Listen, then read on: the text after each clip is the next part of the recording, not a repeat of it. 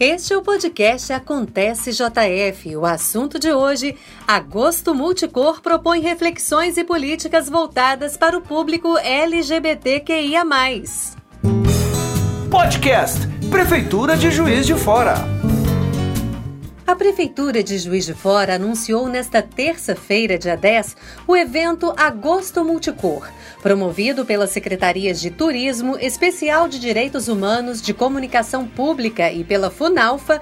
O objetivo é democratizar o acesso à produção educativa e cultural LGBTQIA, oferecendo espaço para divulgação e exibição de projetos variados, além da participação de convidados especiais.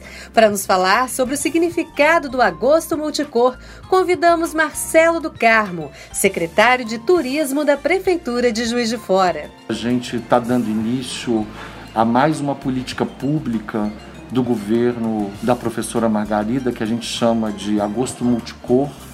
Né? Por que, que é política pública? Porque a política pública também pode e deve envolver arte, cultura, educação e no caso do nosso governo, nós temos uma preocupação enorme com minorias sociais em estado de vulnerabilidade, obviamente, a comunidade LGBTQIA+, é uma das mais expostas, é uma das mais fragilizadas e vulnerabilizadas, sobretudo nesse momento de pandemia. A pandemia só veio mostrar, agravar uma ferida purulenta que é historicamente marca a vida da comunidade LGBTQIA+. Por se tratar de um programa de inclusão sociocultural, o evento deve ser realizado anualmente de forma gratuita. Com isso, pretende sensibilizar a sociedade civil e, acima de tudo, acrescentar elementos e novas possibilidades de reflexão.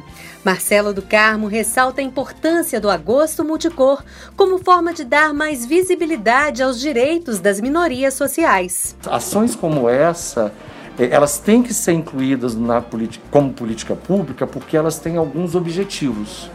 O primeiro é, no caso do agosto multicor para a comunidade LGBTQIA+. O primeiro é dar acesso aos direitos, historicamente não garantidos para a comunidade LGBTQIA+. O segundo é direito também à cidadania plena. Num país que mais mata LGBTs no mundo, é, onde a média, a expectativa de vida média das mulheres trans e travestis é 35 anos. É, efetivamente, a comunidade LGBTQIA brasileira não está tendo direito à cidadania plena, como a Constituição garante a todos nós. E por último, que eu acho não menos importante, é, são as questões humanitárias. Quando a gente se dispõe a trabalhar com um grupo em vulnerabilidade social, efetivamente a gente está tratando, fazendo, pondo em prática, realizando, cuidando de questões humanitárias. Então, muito mais do que um festival de cultura e arte que por si só já seria suficiente, porque ele marca, né?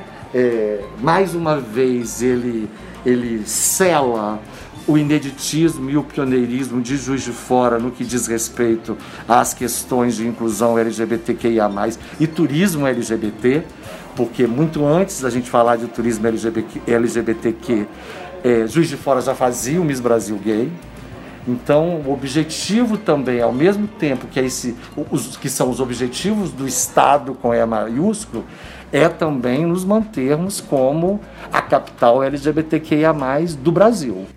Programação do Agosto Multicor conta com webinários, cursos profissionalizantes, exibições de filmes e participações de artistas LGBTQIA+, de diferentes localidades. Entre os destaques deste ano está a realização da Rainbow Fest no dia 20, do Miss Gay Brasil no dia 21 e da Parada Gay que será realizada de forma virtual no dia 22 de agosto. O secretário de Turismo faz um convite a toda a população. É fundamental, e é para isso que a gente trabalha, que também o agosto multicor seja curtido, visto, assistido pela sociedade civil. Porque se nós continuarmos falando somente para o nosso mesmo grupo, a gente não está provocando revisão de preconceito, desconstrução de preconceitos. Então, se há alguma coisa legal nos eventos online que a pandemia nos obrigou a fazer, sem sombra de dúvidas, é que o mundo online hoje nos permite que aquele discurso que antes estava restrito a uma sala com 20 pessoas, hoje ele pode ganhar o mundo. O Agosto Multicor será transmitido pelo canal da Prefeitura de Juiz de Fora no YouTube. A programação completa você pode conferir no portal de notícias da Prefeitura. E o nosso podcast fica por aqui. Produção e apresentação de Dina Alexia. Edição de Eduardo Dutra Maia. Colaboração especial da estagiária Bruna Lopes. Coordenação geral do secretário de Comunicação Pública, Márcio Guerra. Acontece JF aproxima você da sua cidade. Podcast Prefeitura de Juiz de Fora.